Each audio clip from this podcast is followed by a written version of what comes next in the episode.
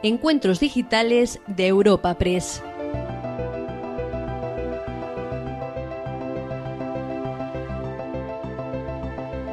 Hoy en los encuentros digitales de Europa Press te ofrecemos una cita en colaboración con Habita que lleva por título La construcción industrializada, una casa saludable.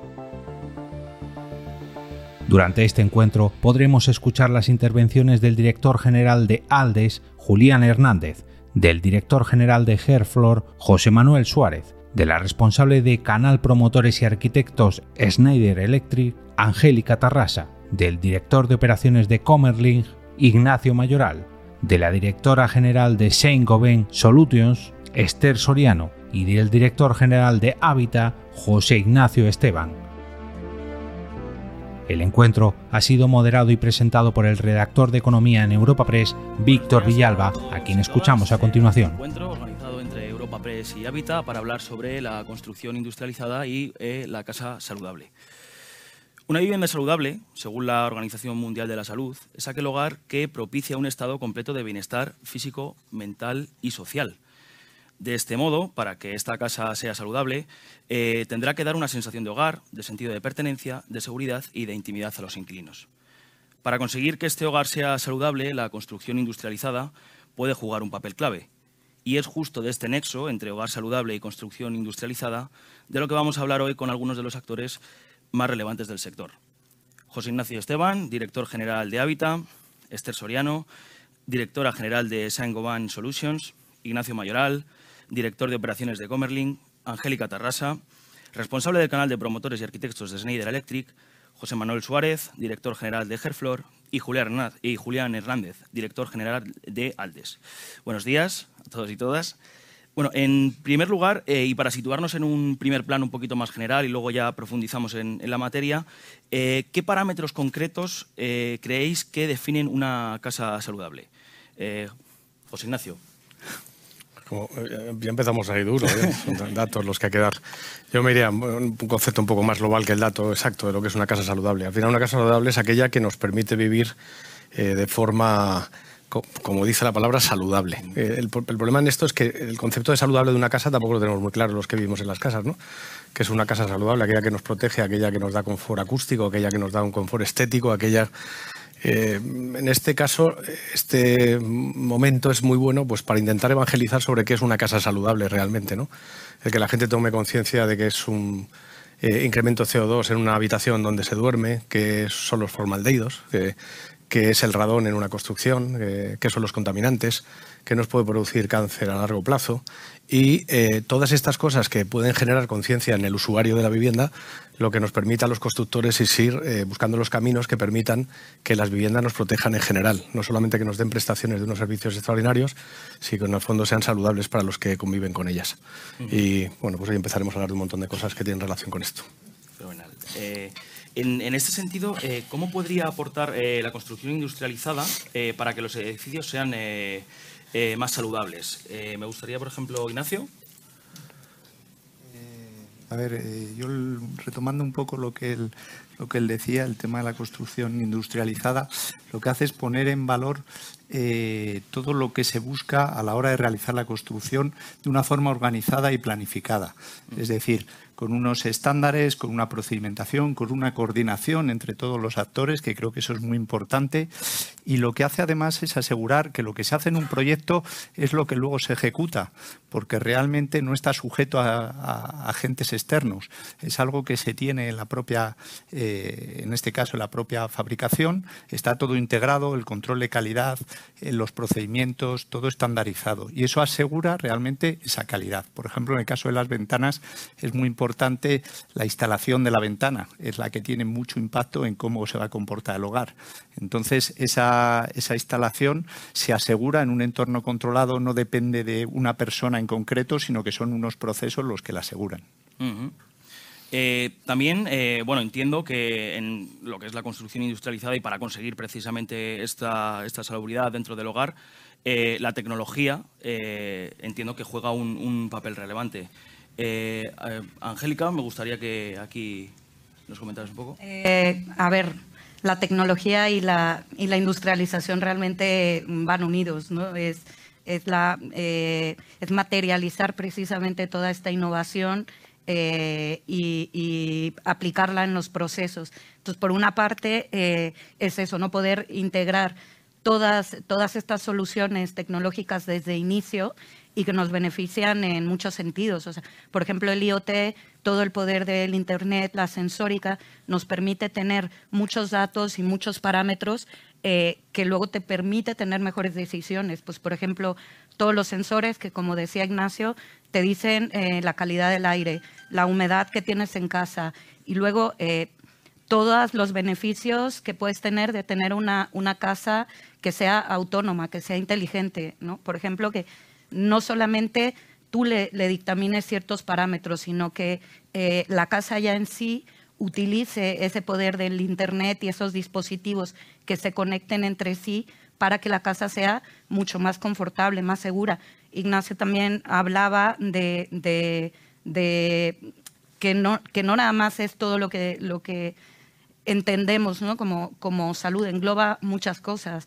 Eh, en este caso es poner eh, a, la, gente, a las personas en el centro. ¿no? Entonces hablamos eh, de confort, de confort, por ejemplo, en cuanto a la temperatura. Esto la tecnología ya nos permite que se, que se gestione de manera autónoma. La, la, luz, ¿no? que, que pueda adaptarse a nuestras rutinas. Ahora estamos también mucho más en casa, entonces que que todo eso puedas hacerlo de una manera eh, autónoma o que, la, que la, vivienda ya te lo, te lo facilite de por sí, eh, pues hace que, sea todo mucho más confortable, más seguro, las instalaciones más supervisadas, gracias al dato eh, que podemos medir. pues, por ejemplo, toda la sensórica con alarmas de, de humos, sensores de, de inundación, la seguridad también es una parte muy importante del bienestar de, las personas. Aquí entiendo que, por ejemplo, la inteligencia artificial, que ahora está tan bueno de, moda, ¿no? Es el tema, yo creo, que eh, puede jugar un papel eh, muy relevante, ¿no? Sí, la, inteligencia artificial, el, IoT, por ejemplo, que es, que es, lo que hablábamos, ¿no? Es aprovechar todo, todo el poder del Internet y hacer eh, visible lo invisible, que es una frase que nos gusta mucho decir. Fenomenal. Eh, también eh, me gustaría conocer un poco la versión de, los usuarios, es decir, qué piensan eh, los usuarios y los inquilinos de, los hogares de, cara a lo que es un, hogar saludable. ¿no? ¿Qué demandan en, las residencias, en hoteles o en, términos de sostenibilidad y salud? Creo que sobre esta cuestión, no sé si era Angélica con el barómetro que tenía eh, de No, perdón, Esther, Esther perdón, perdón, perdón, perdón, me he equivocado. Eh, que, eh, no sé si nos puedes ilustrar un poco. Sí, pues eh, mira, nosotros en, en Sangobán, en concreto en Isoberi Placo, pero en Sangobán realizamos hace año y medio un barómetro que lo llamamos un barómetro de hogares y pusimos un poco en línea de lo que comentaba también Angélica, pusimos al usuario en el centro preguntándole, eh, haciendo un estudio sobre qué es lo que piensan esos disfrutadores de hogares, los llamamos disfrutadores de hogares, que al final es muy extrapolable en cuanto a la demanda que tiene un usuario de una residencia de ancianos o de una residencia de estudiantes, porque cualquiera que mandáramos a nuestros mayores o a nuestros hijos a vivir o a estudiar en un sitio, querríamos por lo menos, por lo menos lo mismo que querríamos para nuestro hogar como disfrutador del mismo. Y, bueno, un poco los resultados venían eh, también muy dados por el hecho de que cada vez pasamos más tiempo en nuestro hogar, teletrabajamos más y vivimos más la experiencia de lo que es vivir en un, hogar confortable y saludable, que está íntimamente unido. Entonces, al final, un poco las conclusiones del estudio eh, que realizamos nos venían a decir que ese disfrutador de hogares valora muchísimo más aspectos de confort térmico, por ejemplo, eh, y evidentemente no se refería a parámetros técnicos, sino simplemente sentirse a gusto cuando está trabajando eh, cerca de, una pared, por decirlo en, lenguaje eh, más llano, que no tuviese corrientes de aire que le entorpecieran también el confort, el tener también no tener que estar oyendo ruidos del exterior o de, o de los vecinos en cuanto a confort acústico, poder dormir. Eh, todas esas cosas que parecen muy evidentes, pero que hacían incluso, confirmaban un dato que teníamos de otros barómetros anteriores de hogares, que nos decían, por ejemplo, que un usuario cuando cambia de una vivienda, eh, cuando elige una vivienda, el confort acústico no está en el número uno, pero para cambiar eh, de vivienda, la causa número uno de cambiar de vivienda estaba el disconfort acústico, con lo cual es algo realmente importante. Pero además un dato importante también de este barómetro de hogares que realizamos en, en Sangobán es que todas estas necesidades que expresan los usuarios vienen además eh, reflejadas por un tema importante que es más nuevo, que es el tema de la sostenibilidad. Están dispuestos, quieren tener confort, pero al mismo tiempo también quieren que ese confort sea bueno para el planeta y sea bueno para la sociedad. Quieren que eh, ese hogar suponga también una integración en la, en la, sociedad y en el medio ambiente. Y eso es algo muy interesante que, bueno, pues que también hemos ampliado a otro barómetro adicional que es en torno a sostenibilidad de San Juan. ¿Y cómo casa esta eh, sostenibilidad con, con, la economía, con, con, encontrar este hogar saludable? O sea, ¿cómo, cómo, cómo lo perciben los usuarios?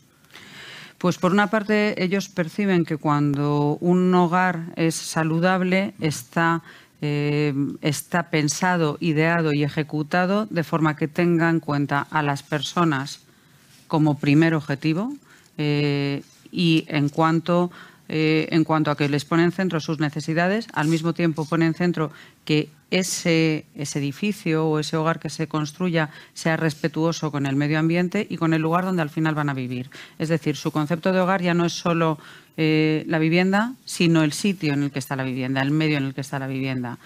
Por ejemplo, eh, también se desvelaba en el barómetro que los usuarios consideran importante que los materiales contribuyan a la economía circular. Eh, pues ahí pues que el vidrio pues, sea reciclable, que las, las placas de yeso sean reciclables y se reciclen, de hecho. Y ahí hay un punto importante en tanto en cuanto el usuario ya no solo pide que se pueda hacer, sino que se haga. Pide pruebas de esa sostenibilidad y eso es un tema también eh, importante en las tendencias. Bueno, creo que sobre materiales también y sobre la calidad del aire nos pueden hablar eh, José Manuel y, y Julián. No sé si tenéis bueno, nosotros, coincido mucho en lo que dice mi compañera, estamos mm, muy preocupados en desarrollar productos que, estén, que hagan la vida más fácil a las personas y que desde luego no te enfermen. Discrepo un poco en el sentido de que los usuarios yo creo que no demandan o no saben lo que tienen en casa la mayoría de las veces. Eh, y muchas veces las selecciones de materiales no dependen del usuario que compra una casa, depende de una compañía que la construye o depende mm, de alguien que está promocionando unas viviendas. Nosotros, por ejemplo, en el tema de los compuestos orgánicos volátiles, que es algo que respiramos todos durante toda la vida, que en la que estamos eh, disfrutando de la vivienda o de un vehículo, eh, estamos, hemos llegado a cumplir 100 veces por debajo de la normativa que dice los compuestos orgánicos volátiles que hay que tener en una vivienda. Y sin embargo, vemos que hay, es difícil transmitir a los usuarios que es, va para su salud.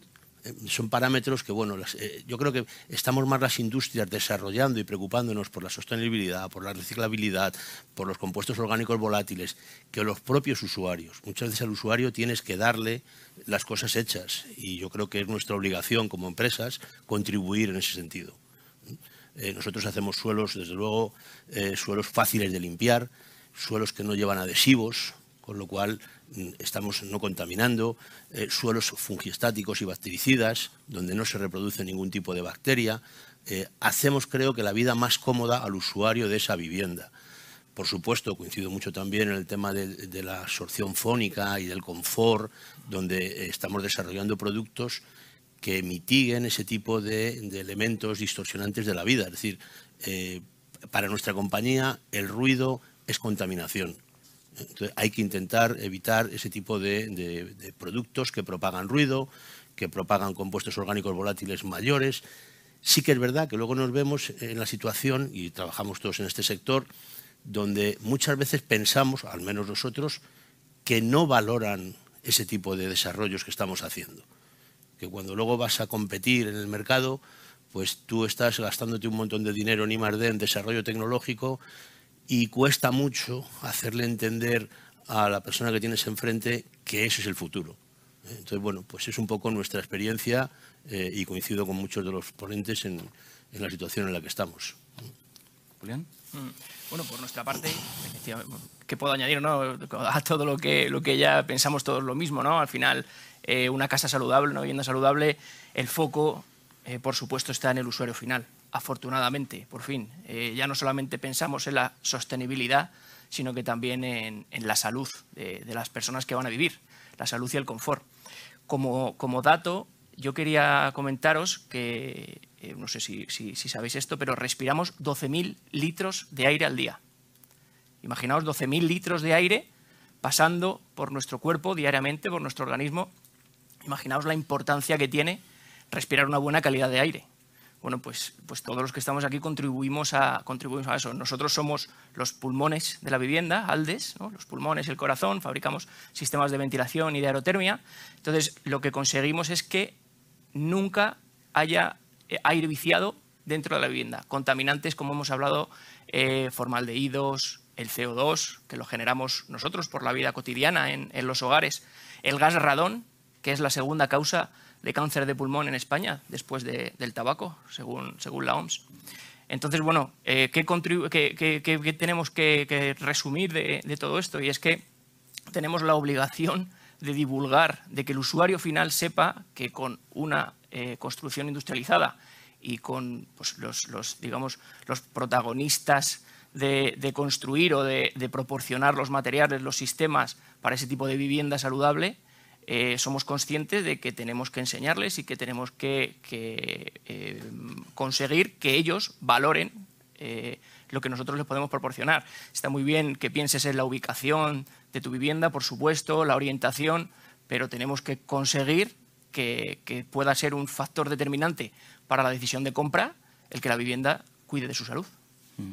Y, al hilo de esto, ¿consideráis que el Código Técnico de Edificación, conocido como CT actual, es eh, suficiente para garantizar que las viviendas sean saludables? Es que sido que no voy a matar lo del Código Técnico de Edificación. O sea, yo lo que pienso es que la normativa siempre va después o va pues, siempre con retraso. Es lo que siempre pienso, ¿no? Es decir, en, España, sin que se implementa en el Código Técnico de Edificación en el año 2019 la necesidad de tener protección en las casas frente al radón, y es una directiva del año 2014 en Europa. Entre el 2014 y el 2019 entiendo que habrá mucha gente que haya podido enfermar de cáncer de pulmón y no ha habido una normativa que les haya eh, protegido. Eh, con esto no, es culpa del Código Técnico de Edificación, ni muchísimo menos, vuelvo a repetir, tiene que ver mucho con una, un desconocimiento de lo que ocurre dentro de una casa. Decía Ken Follett hace muchísimos años en, los pilares de la tierra que cuando se quemaban los pueblos lo que tenía conciencia en la Edad Media, en el medievo, es que la gente enfermaba menos. Porque las casas eran un nido de, bacterias que no sabían ni lo que era una bacteria ni lo que era un virus. Y entonces cuando había incendios, decían que se purificaban los pueblos, ¿no? lo que se quitaban eran los contaminantes, las bacterias, los virus. Es decir, la casa es un sitio donde nos contaminamos y donde pensamos que estamos protegidos, pero realmente nos enfermamos. Yo he cogido tres datos aquí porque me gusta ver eh, las cosas con datos. Cuando dices, el CO2 amenaza la calidad del aire, ¿no? Dice, CO2 es como dice Julián, lo que respiramos todos los días. Cuando te metes en una habitación si estás casado, se meten dos personas en una habitación y hace frío, cierras la ventana y te arropas mucho, las concentraciones de CO2, lo normal, lo saludable está entre 400 y 800 partículas por millón, ¿no? Pues pueden elevarse a 1500. Es estar durmiendo en un atasco. No eres consciente del tema. Lo que te levantas por la mañana diciendo, he dormido, pero estoy cansado. Pues que, es que has estado en un ambiente que realmente está agrediendo a tu, a tu organismo. Si además estás metiendo vapor de agua, porque en la respiración lo que estás constantemente es metiendo vapor de agua, el aumento de la, de la humedad dentro de la habitación es inmenso. Por lo tanto, estás durmiendo descansando en un sueño reparador y lo que estás realmente es castigando al, al cuerpo dentro de un atasco. Eh, ¿Cómo te protege la casa frente a, esa acción que te hacemos todos cotidianamente, que es meternos en una cama y dormir en una habitación que por desgracia normalmente suelen ser cada vez habitaciones más pequeñas en casas más pequeñas, porque cuanto menos volumen de aire hay, más concentración de CO2 va a haber seguro. ¿no? Entonces, ¿Qué es lo que nos planteamos desde la construcción industrializada? Pues intentar resolver todos estos procesos de forma pasiva, sin que realmente el usuario lo note, pero que realmente estemos protegiendo estos procesos en los que se está perjudicando. Dicho esto, eh, hablamos de normativa y lo digo muy, aquí muy, muy rápido. ¿no? Es decir, en la fabricación de madera se utilizan un montón de, bueno, pues de, elementos como pueden ser eh, voy a decir ligantes de la madera, ¿no? para que no decir ni marcas ni intentar no decir de nada. Eh, tiene una concentración de formaldehídos extraordinaria. En Estados Unidos está prohibido el uso. En Europa se sigue usando. ¿Quién no tiene madera en casa? Conglomerados, chapados, eh, lacados.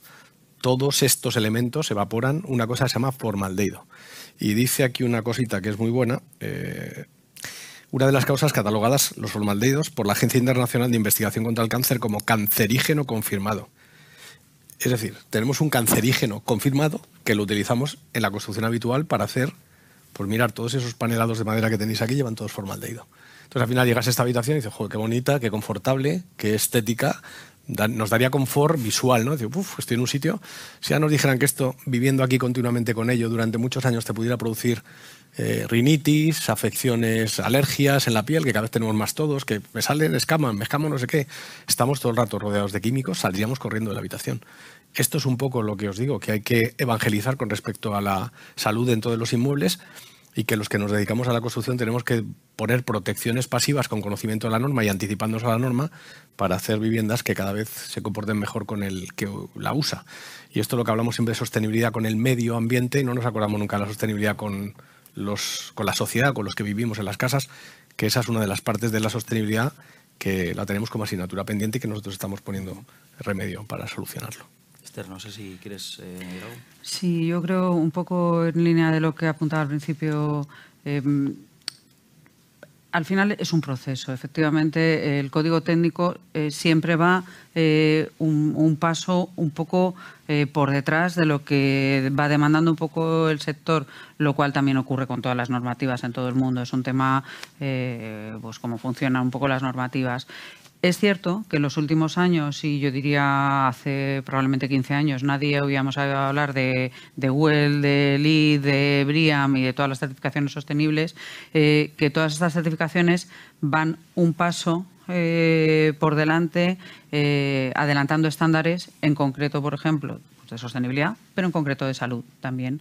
Y así van introduciendo temas que nos hacen, primero, a los fabricantes, a los constructores, a todos los actores del, sector, ir preparando el, camino para que precisamente luego el código técnico pueda establecer los baremos. Y ahí en, innovación pues nos hacen desarrollar pues yo qué sé, pues placas, por ejemplo, que, reduzcan la cantidad de compuestos orgánicos eh, volátiles, eh, aislamientos con mayor eficiencia que permitan que luego la ventilación sea eficiente, porque al final hay un tema muy importante que también mencionábamos al principio, toda esta mayor demanda en torno a salud o en torno a sostenibilidad, lo que hace muy evidente y es un punto muy importante en la construcción industrializada es que nos, nos, mm, nos tiene que motivar a trabajar mucho más juntos. Una ventilación es eficiente en tanto en cuanto el edificio está muy bien aislado y la envolvente está muy bien realizada. Eh, una concentración de compuestos orgánicos volátiles que podemos reducir con determinados eh, materiales como las placas activadas, por ejemplo, tal, tiene que estar monitorizada por un buen sistema de monitorización. Un vidrio excelente eh, tiene que estar instalado con un buen sistema de carpintería, estanco y demás, porque si no, por muy mucho que transmita la luminosidad, entonces todo eso hace que la innovación en, producto, en sistema y en la integración de todos estos elementos sea muy importante y en el caso de la construcción industrializada pues es mm, todavía muchísimo más evidente porque es un proceso eh, como más integrado. Mm. Comentabas ahora lo del tema de los vidrios. Eh, Ignacio, eh, eh, ¿Qué transformación crees eh, que han sufrido eh, las materias primas y los materiales para hacer estos edificios saludables y sobre todo a qué retos se enfrentan en la actualidad? transformaciones han sufrido muchas porque realmente veníamos de un punto de partida en el que solo se miraba o, el, concepto principal era el coste y no se tenían en cuenta muchos otros conceptos. Entonces ha habido una evolución muy grande. En el tema de los materiales, la primera es la reducción de la cantidad de material. Es decir, se busca con nuevos productos una mayor eficiencia de los materiales. Eh, las ventanas que fabricamos nosotros ahora tienen menos peso que las que se fabricaban hace 30 años y tienen unas propiedades mejores. ¿Por qué? Porque ha habido un desarrollo de productos. Entonces, el primer concepto es la reducción del material utilizado. El siguiente concepto es la reciclabilidad. Esto ha cambiado radicalmente, lo han comentado ya también. Esto es algo que hay que tener en mente. Eh, los productos que, incorporamos tienen que contener material reciclado y a su vez ser reciclado, eh, ser reciclables. Es decir, que cuando acabe su vida útil puedan volver al proceso. Yo creo que eso es algo que también ha cambiado mucho, el mirar el ciclo de vida completo del producto, desde su origen hasta su, tumba, hasta que vuelve al ciclo. Y eso es muy importante el cerrar ese, ese, ciclo. Y creo que ahí, pues lo mismo, somos todos los actores de forma conjunta lo que lo tenemos que hacer, porque luego en un edificio no estás solo, estás con otros elementos y todos tenemos que asegurar eh, que, ese ciclo, que ese ciclo es posible. Eh, eh, retos. pues un reto que yo creo que es muy interesante es el cómo esa reciclabilidad la podemos llevar al límite extremo de realmente que sea autosuficiente. Es decir, eh, nosotros, eh, sobre todo con la industrialización, con los comienzos de la revolución industrial, se miró a la naturaleza como forma de aprovisionamiento de materias primas. Todos los materiales se extraían de, la naturaleza, de ahí fue cuando se realizó una explotación probablemente mucho mayor de, todos los recursos naturales.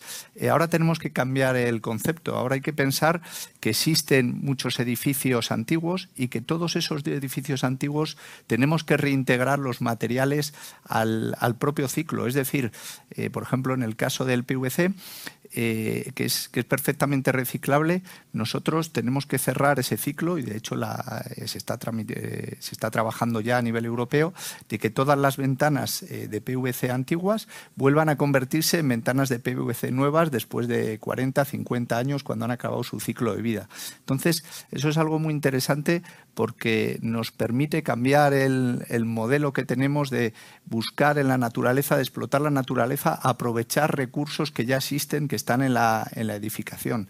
Esto es algo eh, que parece bastante nuevo, sobre todo comparado con, los últimos años, que era una locura que se en determinados sectores, eh, comento con toda esta industrialización de, explotar la naturaleza, pero esto, en cierto modo, en la Edad Media ya reciclaban las, piedras de los edificios romanos. ¿Qué es lo que sucede? Pues que ahora es un concepto muy distinto, que incorpora dos, eh, dos cosas. Una, la tecnología, es decir, tenemos unos medios que nos ayudan a que ese reciclado sea mucho más fácil, que se pueda optimizar, que no se genere en ese proceso de reciclado ningún otro eh, contaminante. Y, y por otro lado, los procesos. Tenemos que enfocarnos en los procesos. ¿Cómo hacemos esto? Y aquí es lo que decía, es muy importante todos los, todos los actores trabajar juntos, eh, desde el propio usuario a los propios fabricantes, a los instaladores, que todos tengamos en mente el trabajar con este objetivo, que las viviendas que, que, sea realmente un ciclo cerrado. José Manuel, no sé si... Coincido completamente con lo que comentaba mi compañero. Mm, sí que me gustaría decir que, por ejemplo, dentro de lo que es la innovación, Habitat ha sido una compañía que ha sido capaz de innovar y juntar a todos los actores en un proyecto, en un proceso eh, conjunto que no es fácil hacer esto. ¿eh? Yo creo que han, abierto un camino eh, que muchos van a seguir. No es fácil hacer lo que están haciendo ellos. Nosotros, en cuanto a lo que es la reciclabilidad del producto, tenemos materiales ya que llevan más del 50% de material reciclado. Eh, él fabrica ventanas de PVC, yo fabrico pavimentos de PVC. Sabemos lo que es la materia prima del PVC.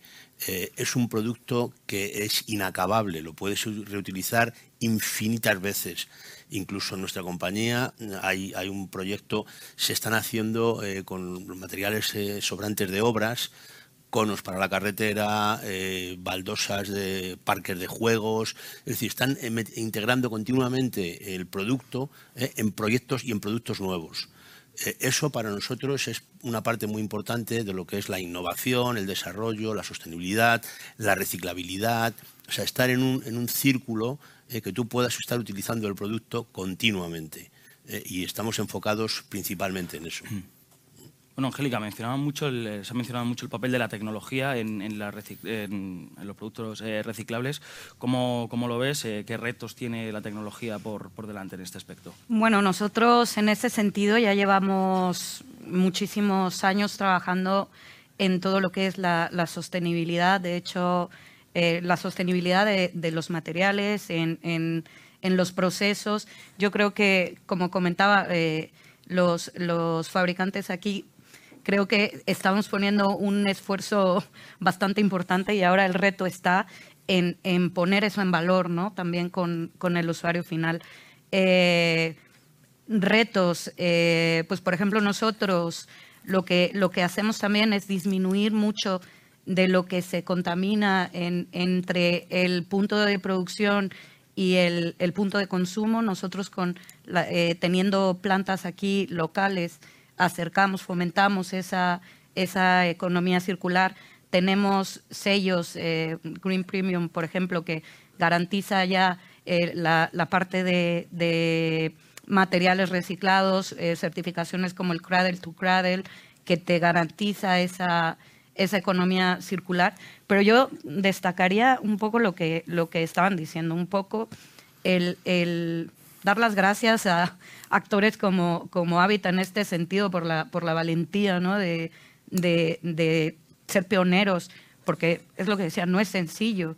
Y yo creo que eso es lo que garantiza el éxito de que todas estas, de, que todas estas soluciones y este esfuerzo lleguen a buen puerto, porque eh, implementando esto y estandarizando eh, desde el inicio, eh, yo creo que es como como mejor se consiguen las cosas para que no se demerite eh, la calidad de, los proyectos y, Hábitat en eso es fundamental.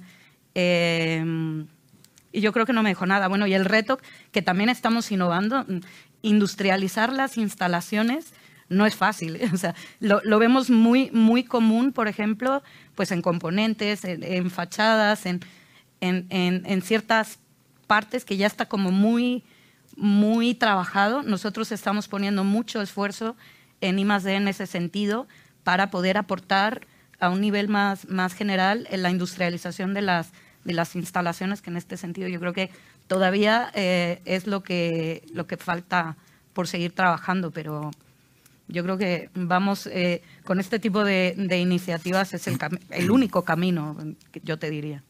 Bueno, pues por alusiones, José Ignacio, no sé si tienes que... Sí, no, pero, pero no, no, no tiene nada que ver con. O sea, Habitas el conjunto de un montón de empresas en el que nos hemos puesto objetivos entre todos. Es decir, estar aquí con Aldes, con Hersflor, con Schneider, con Comerlin, con Sangoban. Es decir, es estar con los mejores. ¿Qué ocurre? Que cuando hablamos de todas estas empresas nos dedicamos todos a hacer vivienda. Entonces, claro, tienes un montón de gente que tiene intereses eh, comunes, pero realmente trabajan en, áreas distintas, innovando, cada uno por separado, eh, incorporando productos y compitiendo contra su propia competencia. No, no, está aquí Sangobain, podríamos tener otra competencia, está en otra competencia, y está Gerflore otra competencia.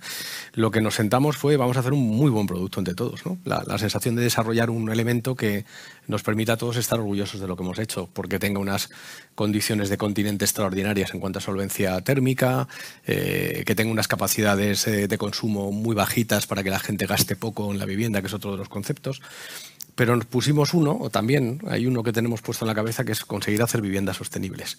Eh, y dentro de la sostenibilidad está la salud, y la salud como concepto por encima de todo. Creo que es una preocupación de todos los que vivimos ahora que llegamos a edades mucho mayores o más, vamos a ser mucho más longevos con una vida mucho más saludable. Yo eh, estaba sacando una cosita que me gusta mucho, a mí tengo mucha costumbre de, leer y, y en 1914 hubo un informe que se llama La vivienda insalubre en Madrid. Este estudio que se hizo fue viendo todos aquellos barrios del Ayuntamiento de Madrid que tenían mortalidad superior a 35 personas por cada mil habitantes. Antes no había datos, no había IoT, lo hacían a través de los hospitales, cuánta gente entra en el hospital, cuántos se mueren y qué población tengo en los ayuntamientos. ¿no?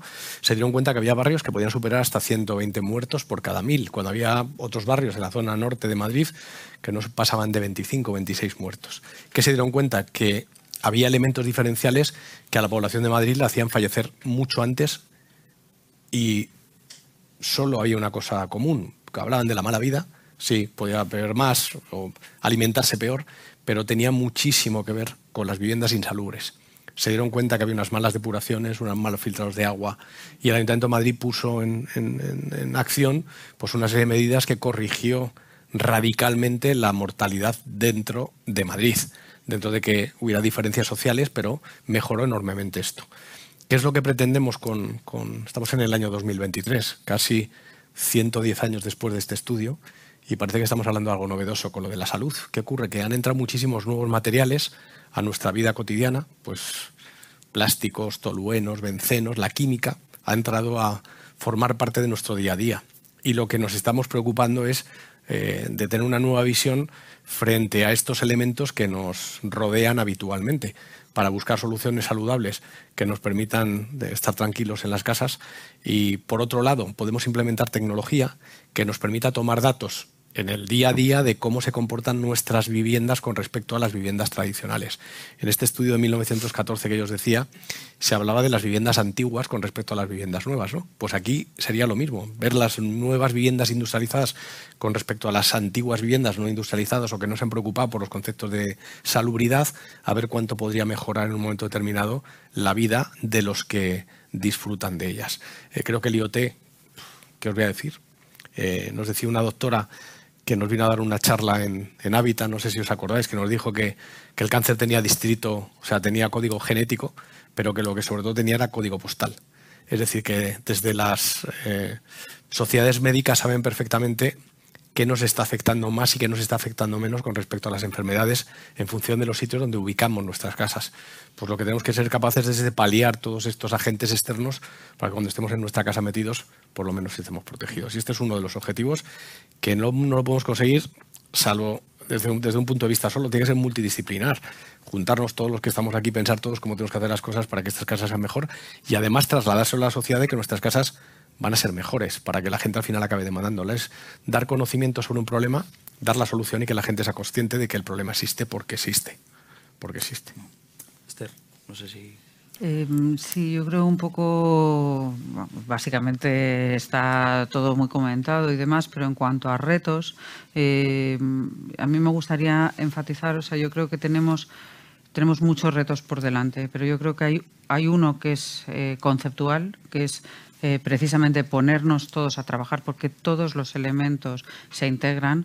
En Sangobán sabemos bastante de eso porque al final tenemos muchas líneas eh, de divisiones y tenemos isover con aislamiento, tenemos placo con placa de yeso, tenemos glass con el vidrio, tenemos beber con los morteros, o sea, y sabemos mucho de cómo integrar precisamente porque no se no se instalan productos, se instalan, se instalan soluciones eh, constructivas en un edificio. Y eso ampliado a todo lo que es un edificio es fundamental. O sea, de nuevo, la envolvente hace que la ventilación sea eficiente, la ventilación es eficiente con la envolvente eficiente. O sea, todo eso funciona eh, junto. Entonces yo creo que hay un reto fundamental de, mirar más allá de lo que es nuestro pequeño escritorio eh, y trabajar con los otros escritorios. Y hay otro reto eh, que es un tema ya pues más de bajarlo a cada uno de nuestros procesos, productos y demás. Hablábamos de, por ejemplo, del reciclado o de utilizar cada vez menos material, que, impacte, al final es que impacte menos en el ambiente. Eh, en Placo, por ejemplo, hemos sido la primera empresa de placa de yeso que ha puesto un sistema de reciclado real en obra en el mercado. Eh, vamos, tenemos una planta de reciclado directamente recoger material de obra y llevarlo a un producto nuevo. Eh, hemos hecho un producto hecho de material totalmente eh, traído de, reciclaje, con un porcentaje por encima del 28%. Eh, en, en, glass, bueno, en vidrio, evidentemente, el reciclaje es algo que, fíjate, es que eso ya está hasta en nuestra cultura del día a día incorporado. Todo eso, que parece como muy evidente, conlleva mucha innovación y muchos cerebros trabajando a ver cómo lo podemos hacer en cuanto a tecnología, pero también en cuanto a cómo lo hacemos en la práctica, cómo lo recogemos en la obra, cómo lo llevamos. Tenemos que invertir en una segunda planta de reciclado de yeso, eh, cómo se, articula eso. Y ahí el reto fundamental es ser pionero, o sea, hay que hacerlo. Y la reglamentación llegará después, la normativa llegará después, pero hay que hay que invertir en, ese tipo de iniciativas. Me gustaría también eh, saber, eh, esto es una pregunta un poquito más genérica, pero creo que luego ya pues, eh, cada uno puede barrer para casa, y sobre todo cómo se debe enfocar un proyecto de, vivienda o de edificio saludable. Entonces, por ejemplo, Julián, desde lo que es la aerotermia y demás, ¿cómo, bueno, pues, pues lo, que, lo que estábamos hablando un poco todos. yo te voy a poner un ejemplo. no podemos vivir dentro de un tupper que es lo que conseguimos estanqueizando las viviendas Y es lo que sí que ha conseguido Hábitat, juntándonos a todos, haciéndonos pensar, bueno, pues sí puede vivir dentro de un tupper, pero que esté ventilado, que no tenga contaminantes, que los materiales que instalas no generen esa contaminación, que la contaminación que puedas tener la puedas quitar mediante la ventilación. Bueno, pues yo creo que ese es el método, el método estratégico que, ha conseguido Habitat, que nos podamos haber puesto todos eh, en comunicación, todos en contacto, eh, pongamos nuestros mejores, nuestras mejores soluciones, tanto en ventilación, en nuestro caso, aerotermia, en el caso de todos mis compañeros, pues el, aislamiento en general, suelos, comunicación, eh, que, también quería hablar sobre eso conseguimos, eh, Schneider por ejemplo, pues tiene eh, eh, comunicaciones para que nuestros sistemas de ventilación los puedas controlar desde la oficina del instalador. Este, este, tipo de soluciones pues, son mucho más sostenibles, dan una tranquilidad mucho mayor tanto a, la constructora como a la promotora. En fin, pues yo creo que al final el éxito de todo esto y, de, que ha conseguido Habita es ponernos a todos en contacto para poder poner lo mejor de nosotros. José Manuel. En nuestro caso, yo coincido con lo que estamos hablando. Es decir, nosotros llegamos a, un punto de un desarrollo tecnológico en el que podemos hacer suelos, tenemos suelos inteligentes que tenemos en residencias o en hospitales, donde tú pones el pie en el suelo y automáticamente el control de enfermería sabe que tú estás fuera de la cama, sabe la temperatura corporal que tiene, sabe si te has caído. ¿eh? entonces, mm, son cosas eh, que, claro, a mucha gente le suenan a chino, pero llevamos trabajando en ello muchos años ya. Mm, lo que estamos aportando es un producto o una serie de productos que ayuden a que nuestra vida sea más fácil. Sea más fácil cuando estamos en nuestra vivienda o cuando estamos en una residencia o cuando estamos en un hotel o porque no solo estamos encerrados en casa todo el día. Nosotros, nuestras empresas, hacen producto no solo para vivienda, hacen producto para infinidad de segmentos con lo cual lo que tratamos es de estar a un nivel de excelencia y de tecnología lo más elevado posible. Sí que es verdad que algunas veces no nos acompañan algunas cosas, pero bueno, nada es fácil. Eh, hablamos antes del código técnico. El código técnico, no hemos tenido código, técnico hasta el 2019 eh, y cuando lo hicimos, hicimos un código técnico, por ejemplo, con la normativa de fuego, que es, mm, vamos, España es el país con un código técnico normativa de fuego más exigente del mundo. Entonces, si tú aplicas el código técnico, no puedes colocar estos paramentos, no puedes hacer un montón de cosas. Hay, veces que la normativa pues, no ayuda tampoco. Pero bueno, eh, hay que cumplirla, hay que regularlo y estamos en ello. Angélica. Bueno, yo creo que lo primero es querer hacer proyectos así desde, desde el inicio, ¿no? Y, ser conscientes de las calidades de, materiales y de soluciones que se eligen, que no es un lujo, ya que el precio no puede ser el único factor decisivo en este sentido. yo creo que es eso, hay que ser conscientes, hay que seguir trabajando de manera colaborativa y que nos aseguremos que lo que se redacta realmente es lo que, lo que llega al usuario final, porque eso es la gran diferencia entre construcción industrializada y construcción tradicional, que se pierde ese seguimiento y esa calidad de prescripción inicial por, por la, naturaleza de, los procesos habituales. ¿no? Entonces, yo creo que hay que tener la voluntad de hacerlo, de defender la calidad que se proyecta y eso, pues eh, yo por mi parte, aprovechar toda, todo el poder de la tecnología para tomar datos y poder seguir tomando, medir y, tomar mejores decisiones. Mm. Ignacio. Sí, yo creo que lo han dicho muy bien, eh, porque es todo esto, o sea, cómo debería ser un proyecto encaja muy bien con la idea de Hábitat. O sea, realmente él ha sabido englobar todo y, recoger todo lo necesario, la planificación, tener en cuenta todo desde origen, la coordinación de los de, todos los que intervenimos. Sí que creo que es muy importante desde nuestro punto de vista la selección de materiales. Al final es un elemento clave, es lo que decían, eh, hay que poner en valor muchas cosas, hay que poner en valor el confort, hay que poner en valor los ahorros, que es algo distinto del puro coste de, compra. Hay que, hay que poner en valor todo con datos. Lo ha hecho muy bien Esther. Eh, el, código técnico pues fija, en algunos casos es más exigente, en otros fija unos mínimos. Por ejemplo, en, en temas de aislamiento acústico, eh, fija pues que tiene que reducir una carpintería hasta 30 decibelios. Eso según el caso, según donde esté situada la vivienda, puede ser suficiente o no. Por ejemplo, en una zona tranquila, pues eh, en una ciudad pues, puede estar de día en torno a 50, 60 y bajar eso con un nivel máximo admisible de 65. A partir de eso ya hay problemas para el ser humano. Pues oye, bajar 30 en ese entorno es perfecto. Eh, pero, por ejemplo, en una zona de tráfico que hay 90 decibelios, 30 es poco. Nosotros hemos hecho ensayos, eh, nuestras, nuestros sistemas garantizan bajar por encima de 40 y tenemos ensayos hasta 50, con lo cual te lleva a, a poderlos aplicar incluso en condiciones más extremas o que, por ejemplo, en condiciones de noche, pues el silencio sea absoluto. Y creo que es muy importante ahí, al margen del código técnico, la responsabilidad que tenemos para tratar al consumidor, al comprador, al usuario, como un agente que es ahora cada vez más eh, con más conocimiento y más especializado. Y creo que hay también soluciones como estas nos ayudan a que sea él el que lo demande, a que él valore todas estas cosas. Lo que pasa es que esto exige eh, mucho, eh, mucha divulgación, mucho como, pero yo creo que esto es muy positivo este, este evento por eso mismo, mucha transparencia, mucha claridad, mucho dar datos y creo que es algo que en este proyecto de la, de la construcción industrial industrializada se hace muy bien.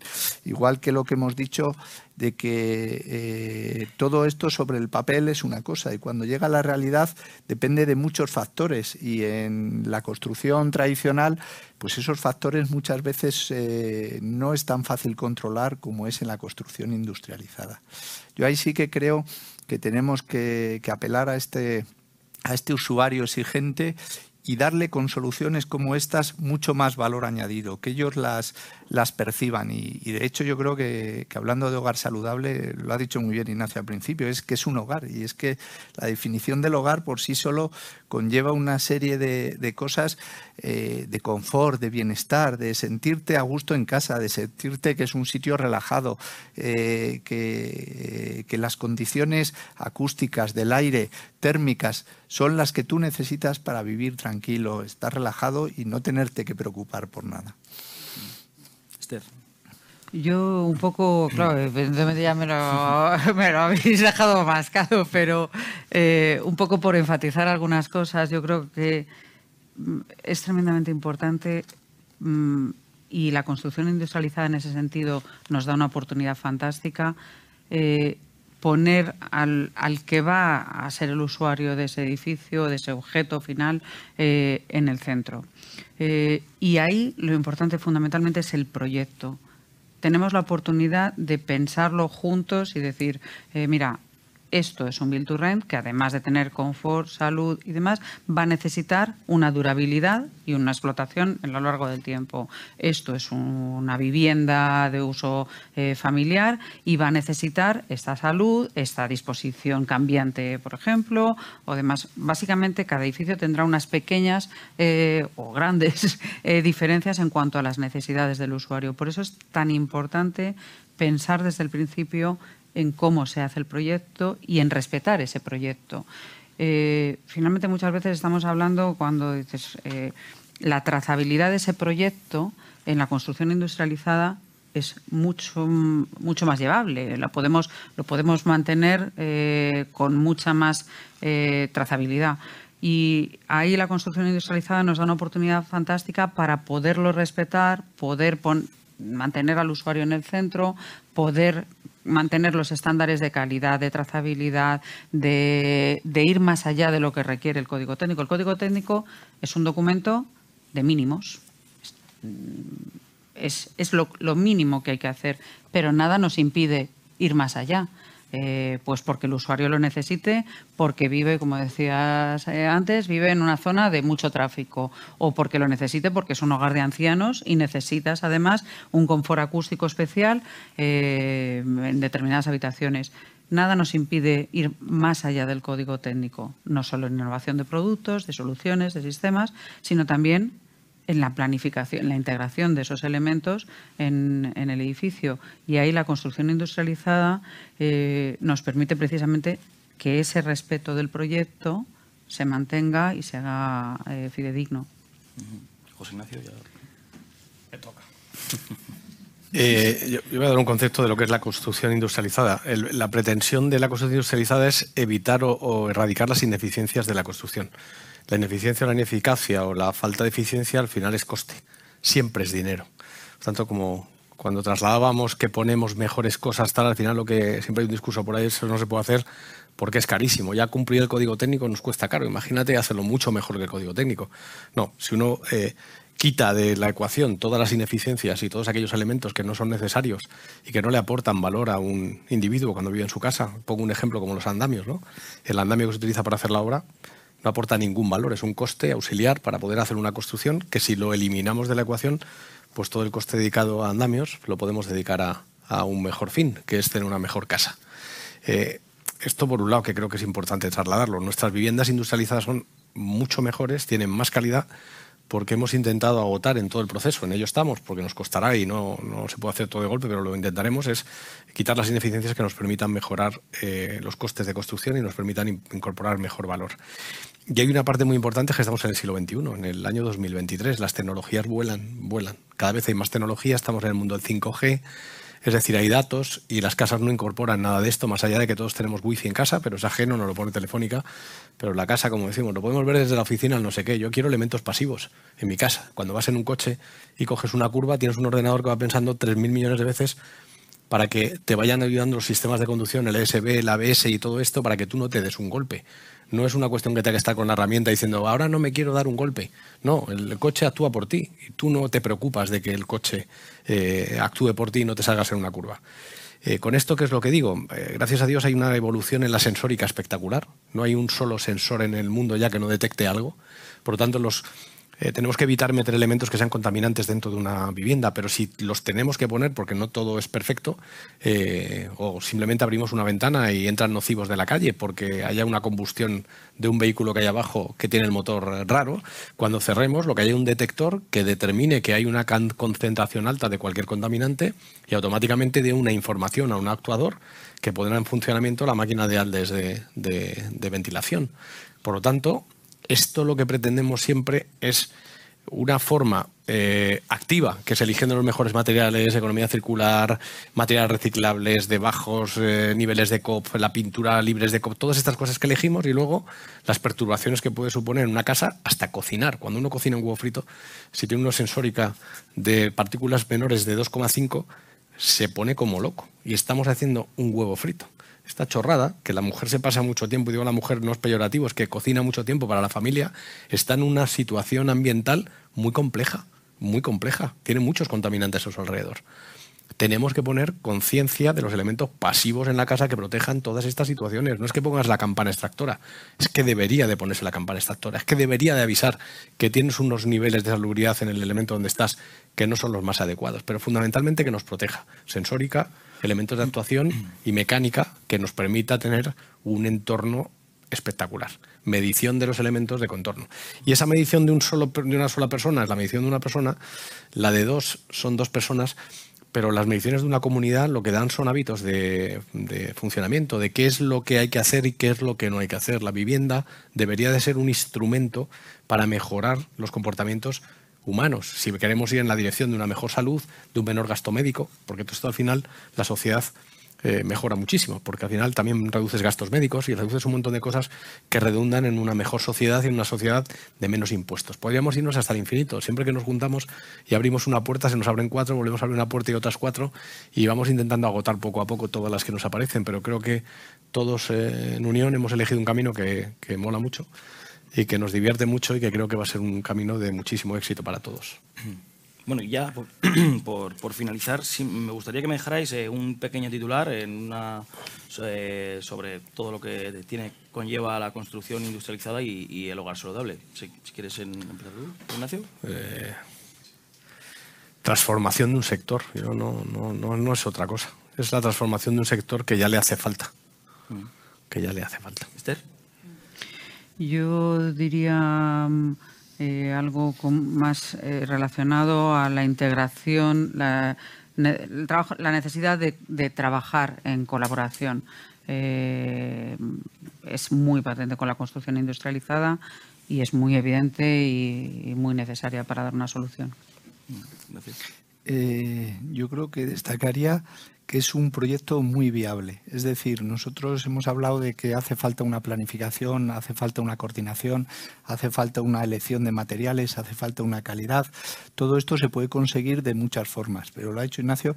La construcción industrializada lo que asegura es todos estos niveles de calidad, pero además con unos plazos y unos costes controlados, con lo cual realmente es algo viable.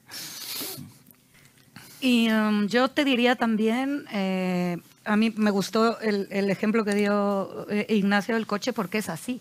Tú vas a comprarte un coche y ya nadie te pregunta si quieres eh, las ventanas de manilla o, eléctrico.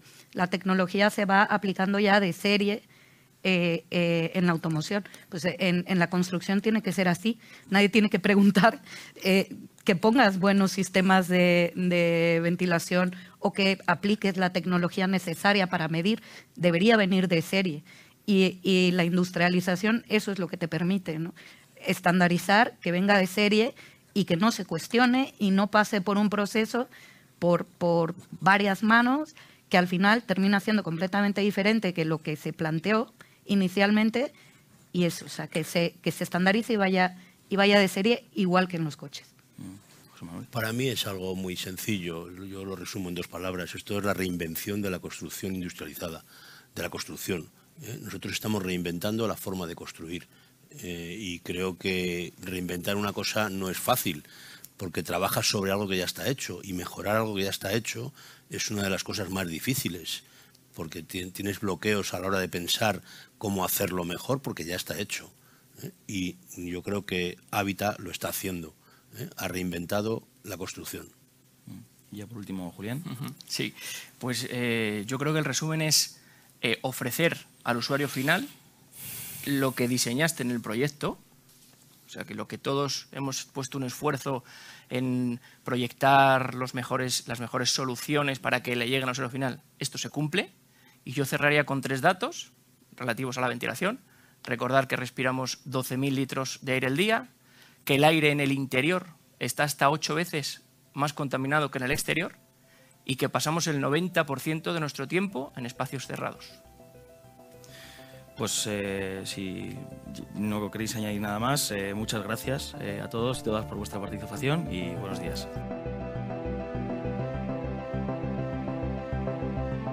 Despedimos esta edición de los encuentros digitales de Europa Press invitando a todos nuestros oyentes a descubrir el resto de episodios de este podcast, así como los del resto de programas de nuestra red a través de europapress.es barra podcast.